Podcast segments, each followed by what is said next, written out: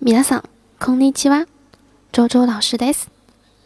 大家好，我是周周老师，非常欢迎大家来到我的日语课堂。今天是五月八号，是母亲节，也就是哈哈诺希。今天大家想要给母亲说点什么呢？我想对我妈妈说的是：お母さん、いつもありがとう。お母さん、いつもありがとう。 う。妈妈，一直以来，太感谢您了，感谢您您对我的关心和照顾，感谢您对我的支持。相信这也是大家想要对自己母亲所说的话吧。お母さん、いつもありがとう。